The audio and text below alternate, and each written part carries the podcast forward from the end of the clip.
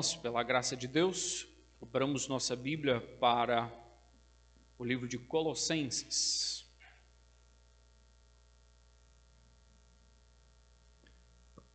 Hoje à noite, o título de nossa meditação é Ameaças ao Viver Cristocêntrico. Ameaças ao Viver Cristocêntrico.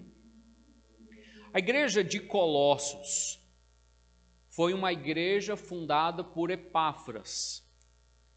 Epáfras viu na igreja que pastoreava a infiltração de um falso ensino sincretista, com uma aparente revelação especial da parte de Deus, um conhecimento tão secreto que nem mesmo os apóstolos o tinham.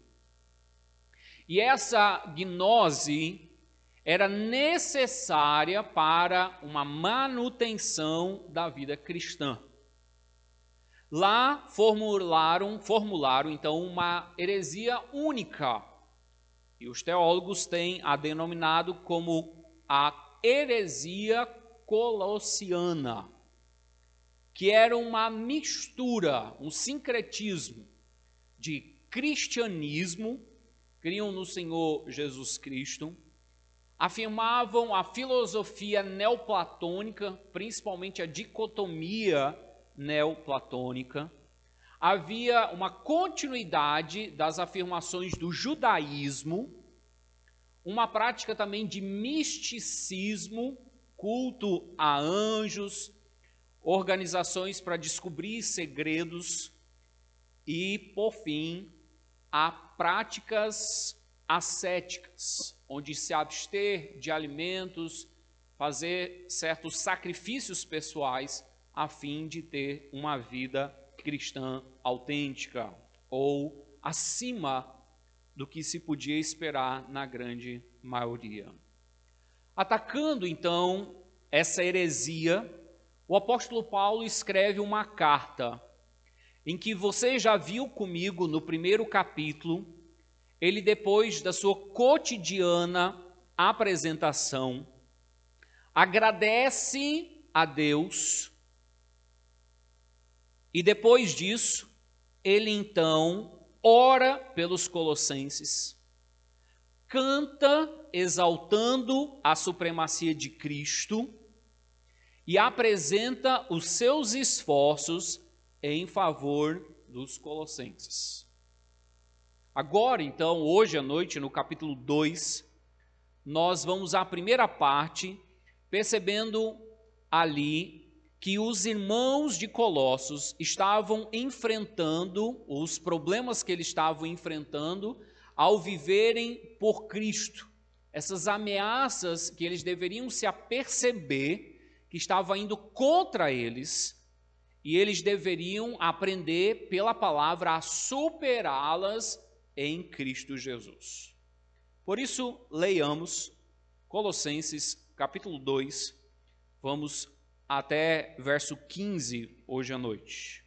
Colossenses capítulo 2, versos 6 a 15.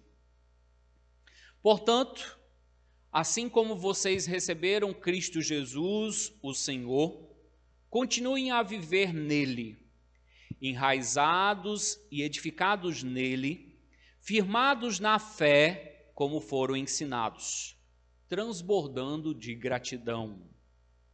Tenham cuidado para que ninguém os escravize a filosofias vãs e enganosas, que se fundamentam nas tradições humanas e nos princípios elementares deste mundo e não em Cristo. Pois em Cristo habita corporalmente toda a plenitude da divindade. E por estarem nele, que é o cabeça de todo o poder e autoridade, vocês receberam a plenitude. Nele também vocês foram circuncidados, não como uma circuncisão feita por mãos humanas, mas com a circuncisão feita por Cristo, que é o despojar do corpo da carne.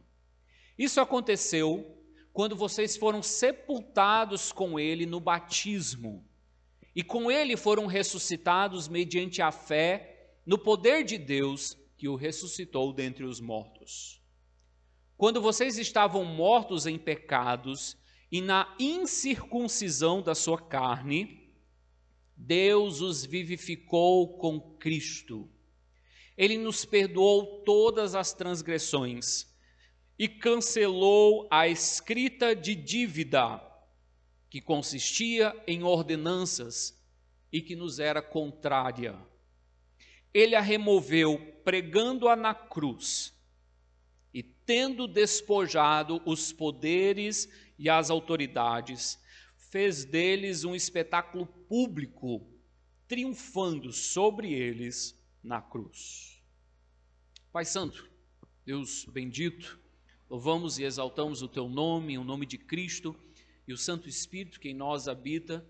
Suplicamos que o Senhor faça com que teu Santo Espírito nos ilumine, nos conduza à verdade da tua palavra, às transformações que precisamos, a fim de sermos um corpo edificado, solidificado na rocha em Cristo pela tua palavra.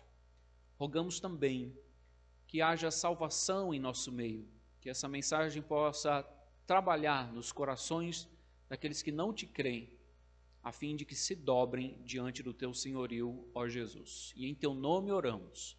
Amém.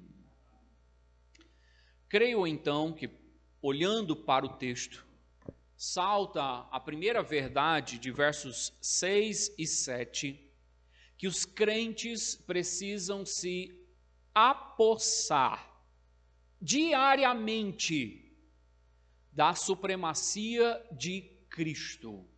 Nós temos falado já, à luz do primeiro capítulo, que é tema, é a exaltação deste livro, a supremacia de Cristo.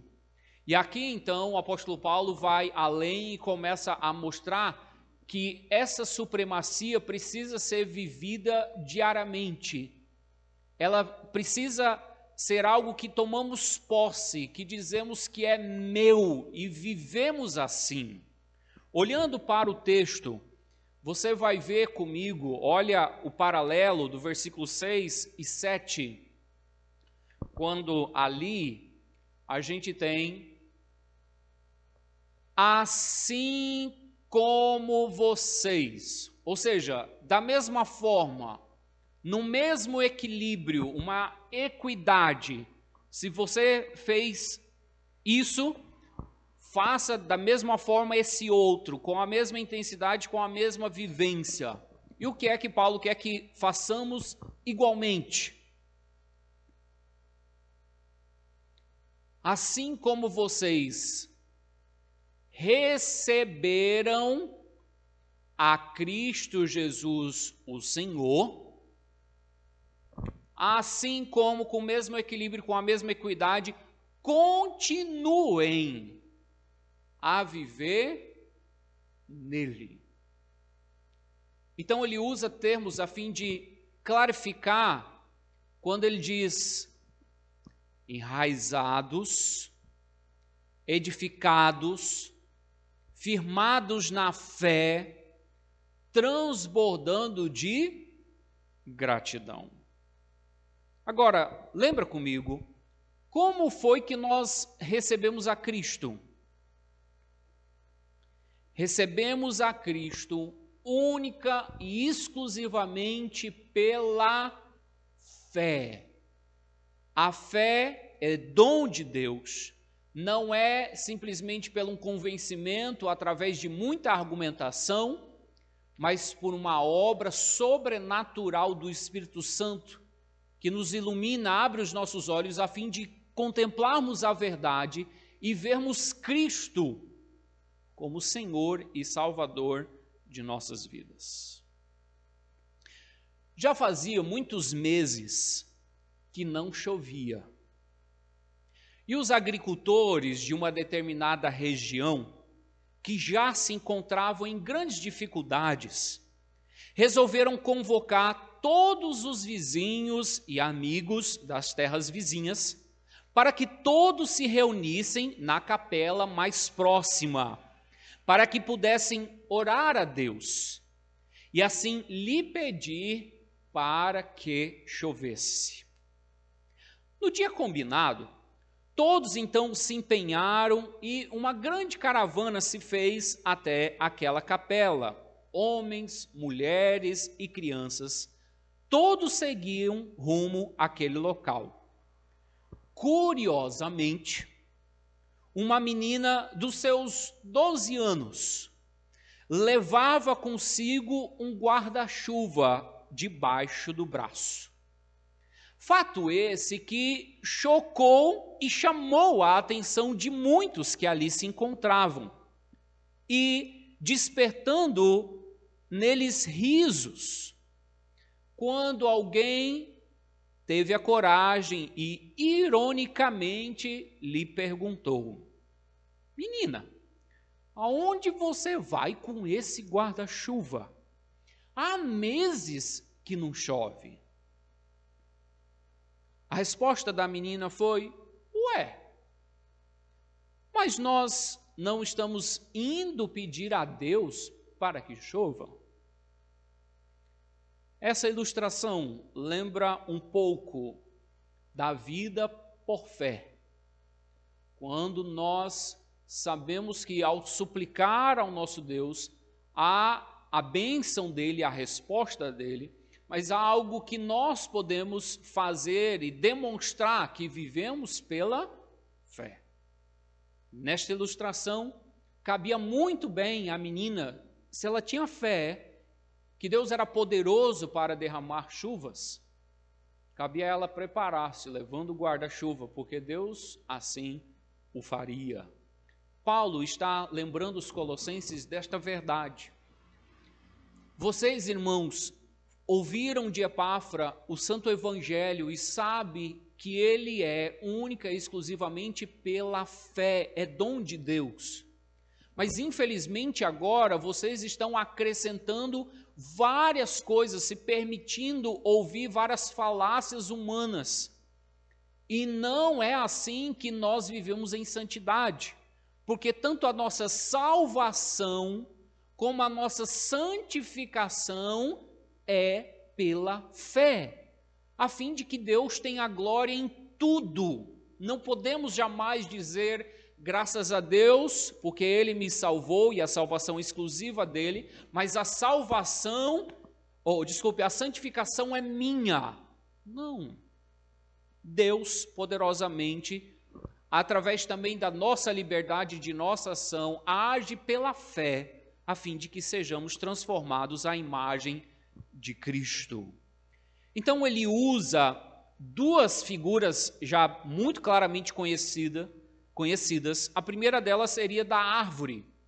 E ele então mostra a raiz, tronco e possivelmente a seiva como produto de vida e sustentação.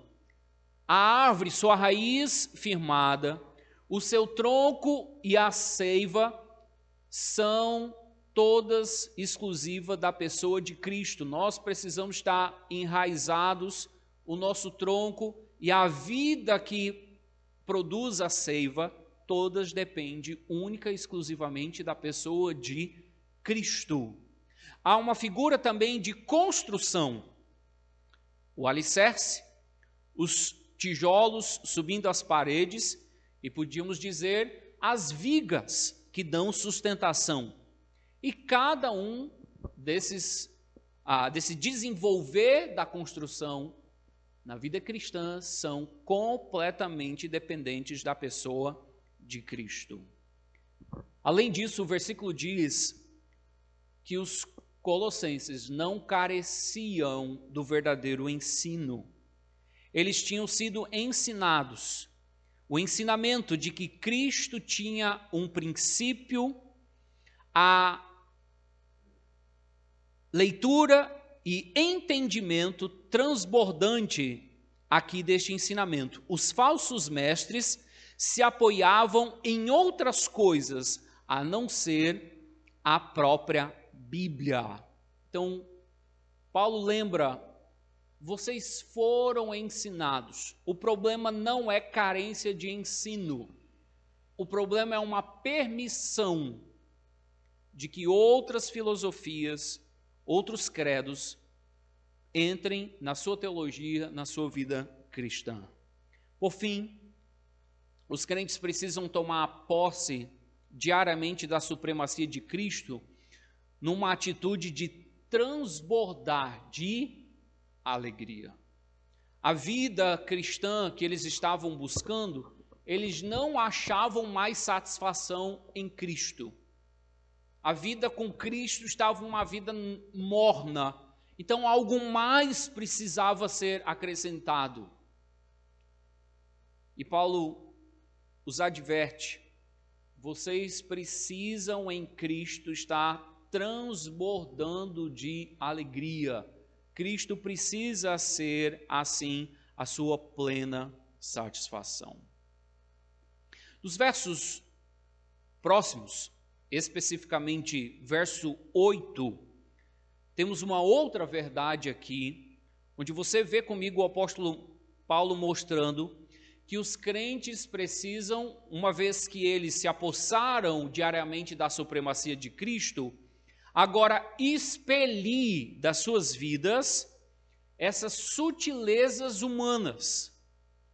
Aliás, esse expelir é construído por uma tripla advertência. Lê comigo, primeiro o verso 8, quando ele diz: Tenham cuidado, preste atenção, tenha cuidado para que ninguém os escravize a filosofias vãs e enganosas que se fundamentam nas tradições humanas e, e, nos princípios elementares deste mundo e não em Cristo. Vai comigo ao verso 16. Portanto, não permitam que ninguém os julgue pelo que vocês comem ou bebem, ou com relação a alguma festividade religiosa, ou a celebração das luas novas, ou dos dias de sábado. E por fim, verso 18: Não permitam que ninguém que tenha prazer numa falsa humildade, e na adoração de anjos os impeça de alcançar o prêmio o prêmio. Tal pessoa conta detalhadamente as suas visões e sua mente carnal torna orgulhosa. Paulo, então, no verso 8, diz: Cuidado para que você não volte a escravidão. Os colossenses salientavam e, de uma forma geral, orgulhavam-se. Alguns dentre a igreja tinham visões, tinham revelações que nem os apóstolos tinham.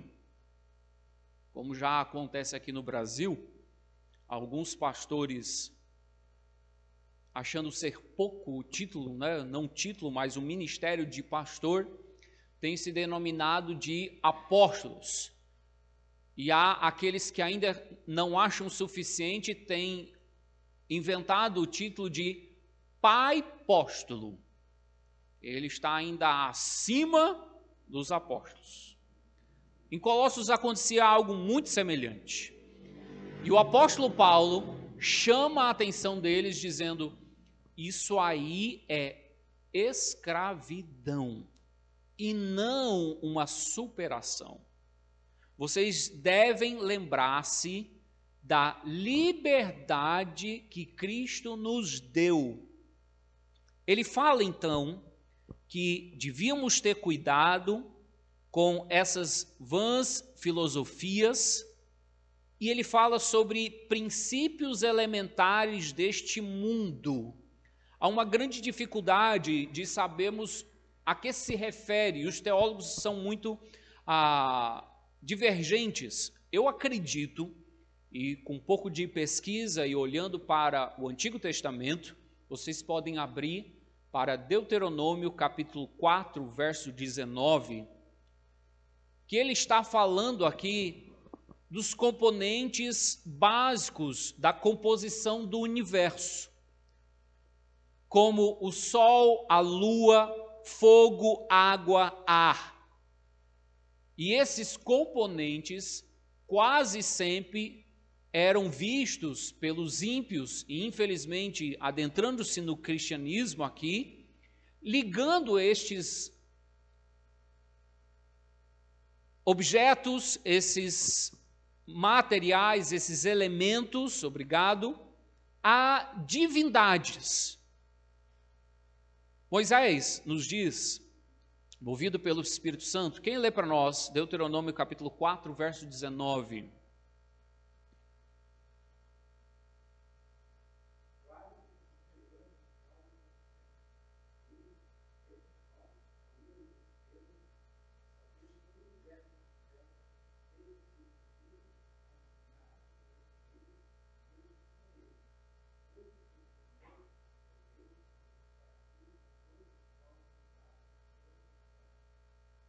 Veja aqui como então é interessante quando Paulo fala de escravidão para aquela igreja.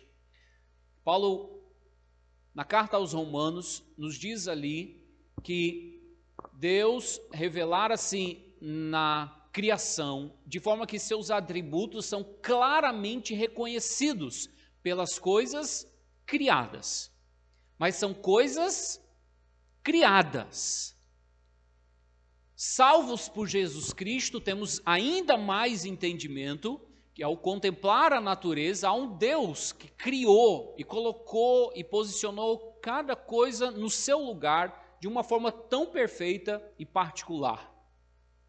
O problema é que agora crentes no Senhor Jesus Cristo, salvos, estão voltando à escravidão e permitindo adorarem ser influenciados pelos cultos que reconheciam esses astros como Deus, como uma divindade por si só. Isso era voltar ao cativeiro, fomos libertos de lá e estamos voltando para lá. Como ele falara das filosofias vãs, aqui então ele também nos adverte para não voltarmos aos elementos ou os rudimentos deste mundo. E isso tudo é incompatível com a pessoa de Cristo. Há um grande perigo, e mesmo dentro da interpretação mais fiel das Escrituras, pastores, teólogos e até igrejas se permitirem esse sincretismo, essas falsas filosofias adentrarem em nossa crença. Por exemplo, nós vimos aí, não vou dar muitos ah, detalhes, porque vocês conhecem, principalmente gravando a mensagem hoje à noite, mas há uma teoria, por exemplo, quanto à criação deste mundo, em que se tenta fazer uma compatibilidade entre o evolucionismo e o criacionismo. Então, anunciando que quando Deus diz lá no primeiro dia, não é um dia de 24 horas. Hã? Houve ali milhares, se não milhões e milhões de anos, mesmo Deus ali deixando claro: houve tarde e manhã o primeiro dia. Então, Paulo está dizendo: conheça Cristo, esteja satisfeito, coloque a supremacia de Cristo diariamente na sua vida, a fim de você não ser encontrado se permitindo aceitar, conviver, talvez até começar a crer e, por fim, adorar coisas que não pertencem de fato à pessoa do Senhor Jesus Cristo. Por fim, então, versículos 9 a 15, creio eu, apresentam uma próxima verdade que deve estar em nosso coração, e eu a escrevi dizendo: crentes em Cristo, e aqui eu, uma, uma, um parêntese dizendo: crentes na esfera de Cristo, porque eu estou pensando, eu preciso tomar a supremacia de Cristo dia a dia. Então, eu vivo numa esfera, não é algo que eu vou lá ao domingo, visto a minha roupa de crente, pego a minha Bíblia e tomo posse da supremacia de Cristo e durante a semana eu deixo essa supremacia. Não. Eu vivo agora numa outra esfera. Eu pertenço à esfera de Cristo. Então, os crentes na esfera de Cristo ou em Cristo têm plenitude de vida. Como o apóstolo Paulo desenvolve isso a partir do verso 9. No verso 9, ele diz: Pois em Cristo habita corporalmente. Creio eu que o texto aqui está fazendo uma alusão, deveria nos trazer à memória o tabernáculo e o templo. E o que é interessante é que no tabernáculo e no templo, Deus não se manifestou em plenitude da sua divindade. O próprio Salomão, quando constrói o seu grandioso templo, o templo lá dado a Davi, ele mesmo vai dizer: Este templo é o estrado aquele local onde o rei colocava os pés. Este templo é o estrado dos pés de Deus. Mas agora, verso 9, num corpo humano, Cristo habita. Como? Em toda a plenitude. Em toda a plenitude da divindade. Há uma exaltação aqui de que Deus, em todo o seu ser, de fato, podemos dizer, Deus de Deus, tomou residência em um corpo. Ele não se revelara num prédio, mas está perfeitamente representado naquele corpo a pessoa do Senhor Jesus Cristo, 100% homem, 100% Deus. A plenitude da divindade, Cristo, na sua natureza divina, está ali em Jesus Cristo. Quem vê de tal forma de que quem vê a Cristo vê o próprio Deus, o Pai. Ele então vai dizer, verso 10: E por estarem nele, que é o cabeça, de todo o poder e autoridade. Aqui precisamos ter um pequeno cuidado. Paulo usara anteriormente a figura da cabeça e do corpo, mostrando que o corpo, a igreja do Senhor Jesus Cristo, está conectado à cabeça, e a cabeça é o líder sobre o corpo.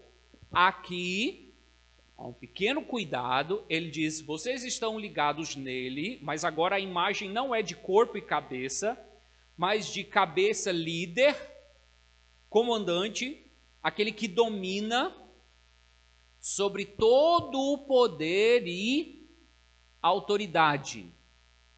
Basicamente, uma expressão paulina para referir-se a anjos, aos demônios, Deus em Cristo tem toda a plenitude e ele tem o controle destes seres.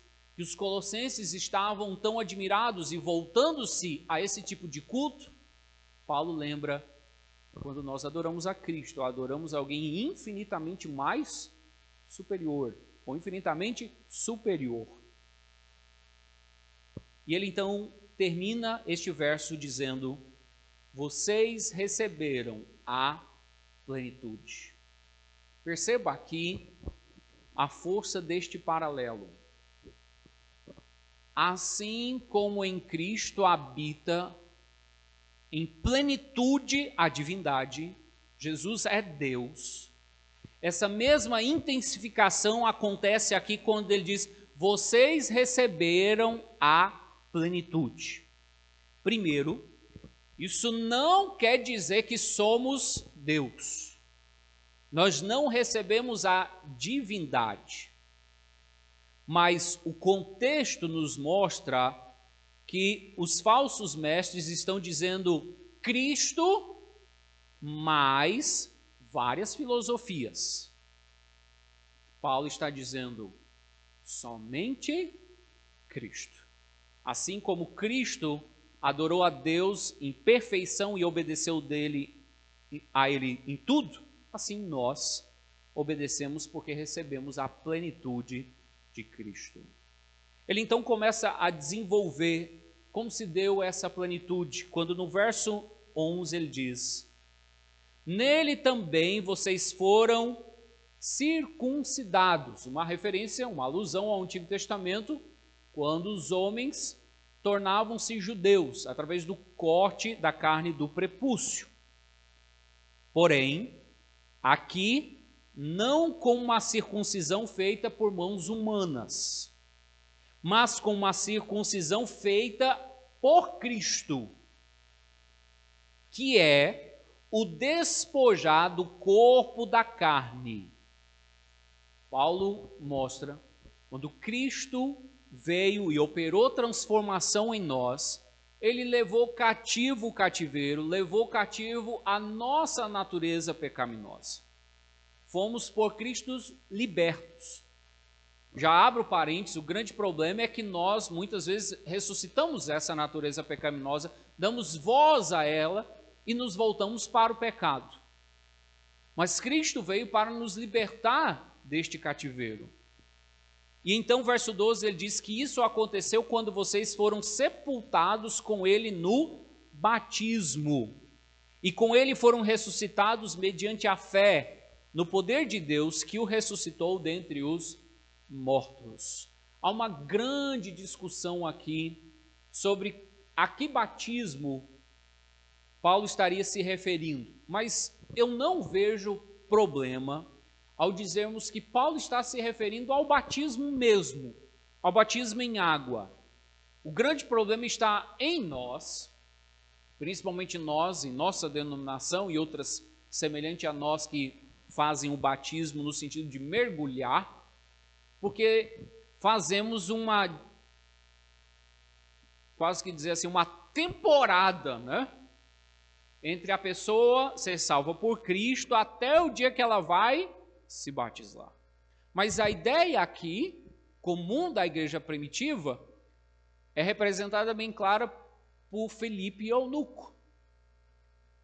Eunuco, o eunuco, ao entender as Escrituras, o que me impede de ser batizado? Filipe diz só uma coisa: se você crê, e ele, tendo crido, desceu as águas e foi batizado. Então, não temos uma teologia aqui de uma salvação e de uma libertação da natureza pecaminosa que se dá só quando você foi batizado. O ponto é que o batismo é a representação da conversão. É ali, naquele momento, que eu criei no Senhor Jesus Cristo, por ação de Deus, que eu fui morto para o mundo e ressuscitado para Deus, exemplificado no batismo. Então, Paulo não está dizendo que é no batismo que somos libertos do pecado. Não, ele não está criando uma dicotomia entre salvação e batismo, mas unindo os dois e o batismo por si só representando o nosso sepultamento para o mundo e para os nossos pecados, fomos sepultados com Ele, e então fomos ressuscitados pelo gancho, pela fé em Cristo Jesus, no poder de Deus que o ressuscitou dentre os mortos. No verso 13, Paulo diz: Quando vocês estavam mortos em pecados e na incircuncisão da sua carne, Deus os vivificou com Cristo. A ênfase aqui é mostrar, perceba a realidade da vida na esfera de Cristo. Vocês estavam mortos, mas agora aquele que crê no Senhor Jesus Cristo tem vida. E não esqueça da ideia: agora eu tenho vida. O que mais eu vou acrescentar ao ser humano do que vida? Eu estava morto, a próxima etapa é vida. Assim como vocês não tinham Cristo e agora têm, entendam a suficiência de Cristo. Não há mais o que ser acrescentado. Cristo é a nossa vida. O viver é Cristo. O outro paralelo, ele nos perdoou. Primeiro, olhemos o aspecto negativo. Nós tínhamos transgressões, quebramos a lei, quebramos aquilo que era promulgado. Nós tínhamos, verso 14, uma dívida. E o que Cristo fez? Se você perceber, três afirmações maravilhosas no verso 13 é nos dito: Ele nos perdoou todas as transgressões. No verso 14 ele diz: cancelou. E ao final do verso 14 ele diz: removeu. A fim de que caia por terra qualquer dúvida que possa ficar qualquer luta que o cristão possa querer travar em purgar, em sofrer, em de uma certa forma auxiliar na obra de Cristo. A obra de Cristo fora perfeita. Ele perdoou, ele cancelou, ele removeu todas as nossas transgressões, os nossos pecados, a escrita de dívida. Ele cancelou essa escrita de dívida. Há aqui uma grande dificuldade também no meio do estudo da palavra de Deus e daqueles que a estudam em entender o que é esse escrito de dívida. Confesso aqui que um dos poucos textos que discorda um pouco de um dos meus grandes professores que ao olhar ao texto grego, ele faz questão de dizer, olha, escrito de dívida seria uma referência àquilo que os judeus e os povos gentios faziam ao ilustrando para nós aqui, comprar lá no supermercado e você não tendo o dinheiro, você assina um documento. A gente faz isso quando compra a crédito, né?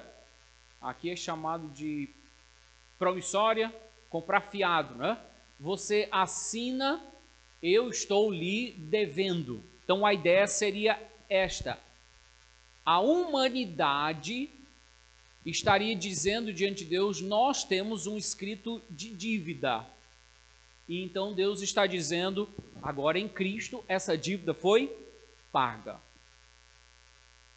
Talvez, eu possa dizer assim, o grego se refira a isso, talvez a esse pensamento no escrito, mas quando ele diz, para mim fica uma força aqui, quando ele diz que ele cancelou a escrita da dívida, que consistia em ordenanças.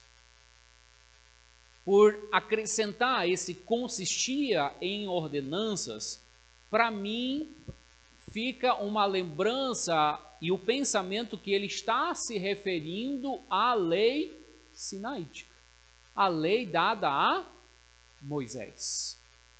E nós acreditamos, então, somos uma denominação que tem acreditado, e eu tenho crido claramente, que a lei, toda a lei sinaítica, vou até ser enfático, até mesmo os dez mandamentos por si só, foram cancelados, cravados na cruz.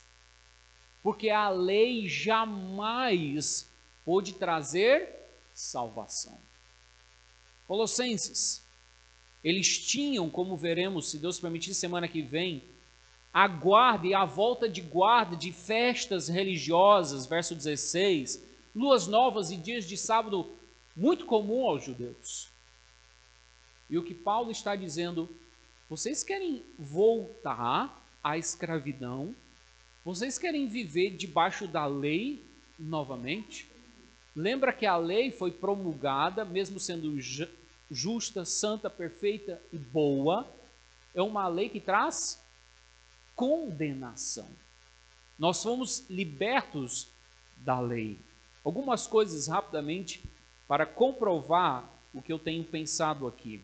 Primeiro, nossos irmãos presbiterianos e alguns seguidores da reforma dividem a lei em lei moral, lei civil e lei cerimonial.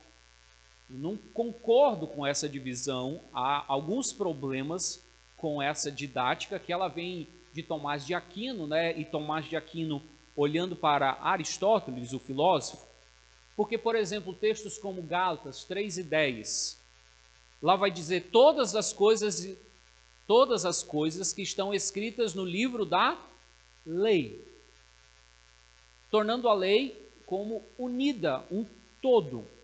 Gálatas 5 e 3, ele fala sobre guardar toda a lei. Estes versos apontam para uma unidade da lei. A lei por si ela é indivisível. Jesus mesmo falando em uma parte mais importante da lei, lembra Mateus 23 e 23? Ele ainda no seu diálogo sustenta que a lei é uma unidade. Assim, manter alguns preceitos, como alguns dizem, ah, mas os nove mandamentos lá, apenas o sábado, não é repetido. Não quer dizer que por eles serem repetidos na nova lei, que nós temos uma continuidade dos dez mandamentos. A lei sinaítica, por exemplo, vocês lembram? ela tinha algumas leis do regime e da lei de talião, olho por olho, dente por dente. E nem por isso a lei era a lei de talião, mas a lei sinaítica. A lei de Cristo contém algumas coisas que foram promulgadas na lei sinaítica, mas isso não quer dizer que a lei de Cristo é a lei sinaítica. Paulo também, você pode ver depois em 1 Coríntios capítulo 9, versos 19 a 21, aonde ele diz que já não está mais sobre sob a lei. Ele está sob a lei de Cristo. O autor de Hebreus deixa claro nos capítulos 7 a 9 que a lei está ligada ao sacerdócio. Então, enquanto o sacerdócio arônico estava em pé, a lei estava lá em pé. Mas agora vindo um novo sacerdote, segundo a ordem de Melquisedeque, Cristo traz consigo uma nova lei, e a lei antiga cessara. E vamos comigo em último argumento para Gálatas, capítulo 6, verso 2 quando temos um resumo da lei da qual nós vivemos lei de liberdade, lei que nos traz vida. Em Gálatas 6 e 2.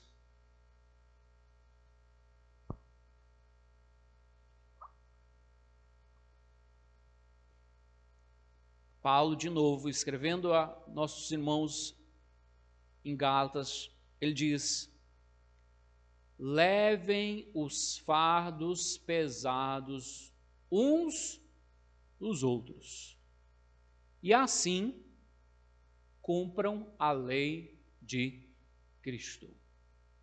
Em resumo, podíamos dizer: a lei de Cristo é a lei do amor. O amor a Deus acima de todas as coisas e amor ao próximo.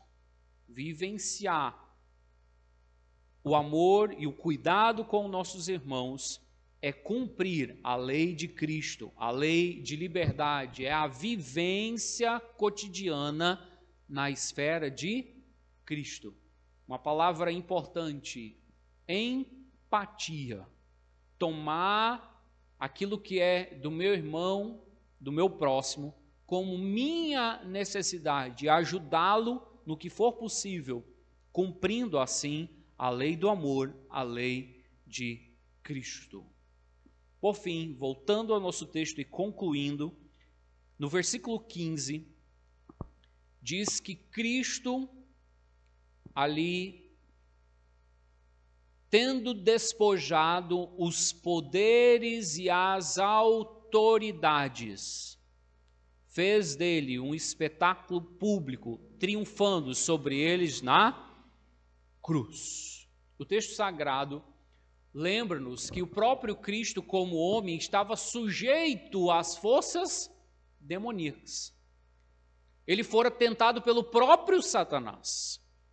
Mas na cruz, ele triunfa e está acima de todo poder e autoridade, de tal forma que ele fez isso publicamente eu estou derrotando a Satanás e os demônios, e Cristo é vencedor. Último aspecto que, se Deus permitir, vamos desenvolver semana que vem, olhando para isso um pouco mais em detalhe, é olhar como grandes religiões e seitas fundamentam-se em visões. Rapidamente, lembra o islamismo. O anjo de Mohammed, ele recebe essa revelação que nós conhecemos como Maomé, vinda dos anjos. O mormonismo, o anjo Moroni, revela-se a Joseph Smith. O próprio G12 fala de uma revelação, assim como Deus tinha trabalhado com os doze apóstolos, agora eles seriam vitoriosos se fizerem núcleos de 12 pessoas. Mas a verdade é que é o sola escritura que deveria estar em nossa teologia, somente a palavra. Vimos então hoje à noite que nós precisamos tomar posse, algo que você precisa decidir diariamente ter Cristo como suficiente para a sua vida. Você precisa conhecer porque fomos ensinados pela palavra de Cristo como nos defender e expelir as filosofias e sutilezas humanas. Por fim, que os crentes, então, dentro dessa esfera de Cristo, têm plenitude de vida a fim de levar-nos a pensar algumas coisas importantes em nossa conclusão. Em primeiro lugar, lembra comigo como o cristianismo ele é simples. Ele é muito puro, indivisível. É ter Cristo e conhecer a Cristo. Diferente de todas as demais religiões, o cristianismo, por muitas vezes, é julgado por ser simples demais. Lembro-me de uma professora que tive no seminário, doutora em língua portuguesa e ensinava na Universidade Federal do Ceará.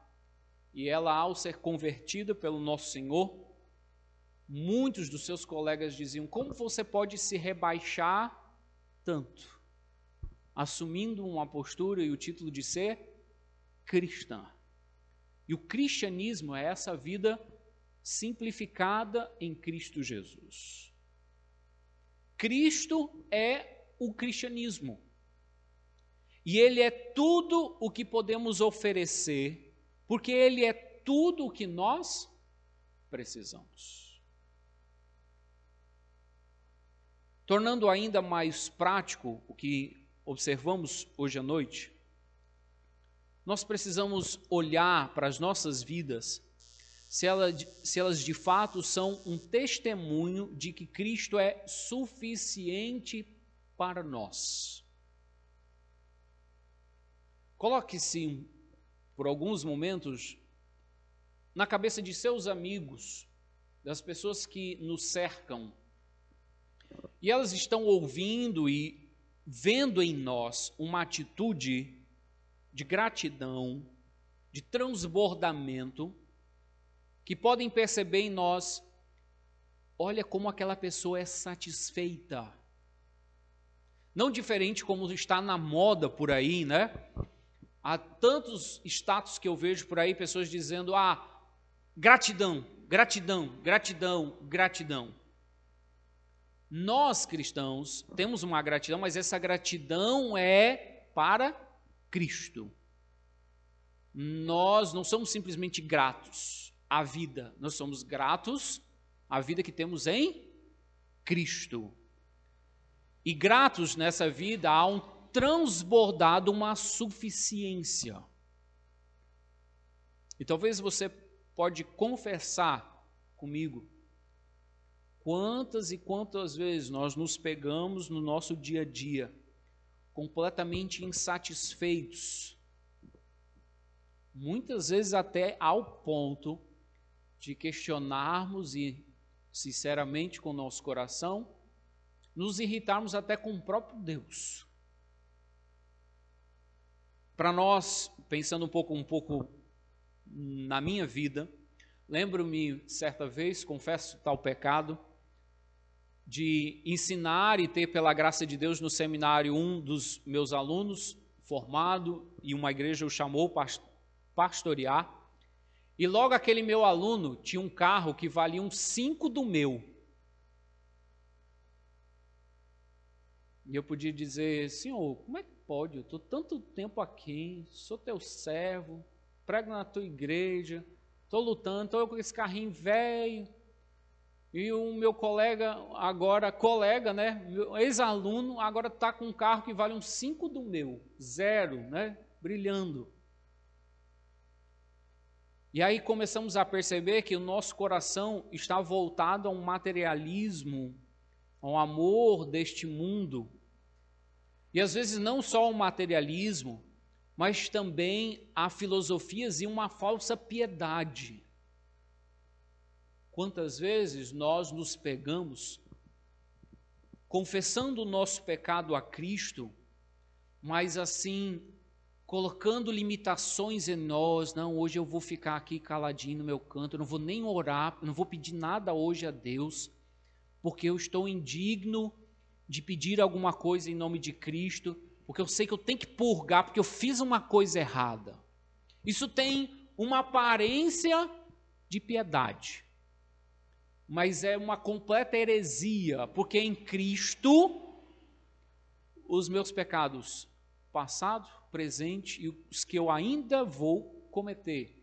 Todos eles foram perdoados, cancelados, removidos, porque foram pregados na cruz.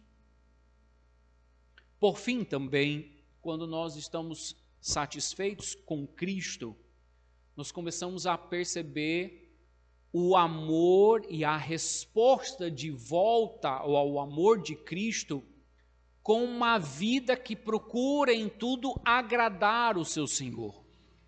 Nós não estamos mais debaixo de uma lei, não há aqui uma lista de princípios que você deve fazer como crente. Cristo nos chamou para uma liberdade, de tal forma que o apóstolo Paulo chega a dizer: todas as coisas me são lícitas. Agora, a ideia é que todas essas coisas são listas quando elas são um culto, um oferecimento para engrandecer o nome de Deus. E aí olha para nós. Quantas vezes nós colocamos empecilhos em várias, dessa, em várias dessas demonstrações de amor? Quando o jogo do Grêmio do Inter, né? pode tomar o tempo da nossa comunhão com outros irmãos.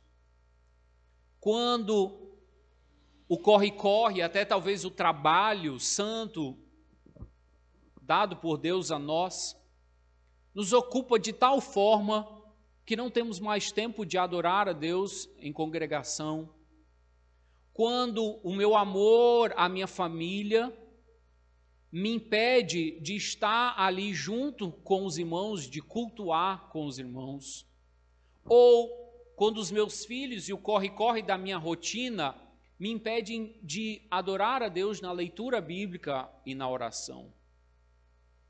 Nós precisamos reavaliar e perceber, porque a supremacia de Cristo precisa ser tomada no nosso dia a dia. A cada instante voltarmos a pensar e a raciocinar se de fato o que eu estou fazendo sempre está apontando eu amo a Cristo, eu estou satisfeito com Cristo. Se alguém olhar para mim, poderá perceber que Cristo é tudo em minha vida, de que eu vivo única e exclusivamente para o Senhor. E todas as outras coisas estão para servir a Cristo e aqueles que vivem para Cristo. São coisas, são de menor importância, são coisas a fim de a gente usar para a glória do nosso Deus. Que você faça essa avaliação pessoal, que eu e você saiamos daqui mais uma vez olhando se a nossa vida está satisfeita com a plenitude de Cristo. Vamos orar?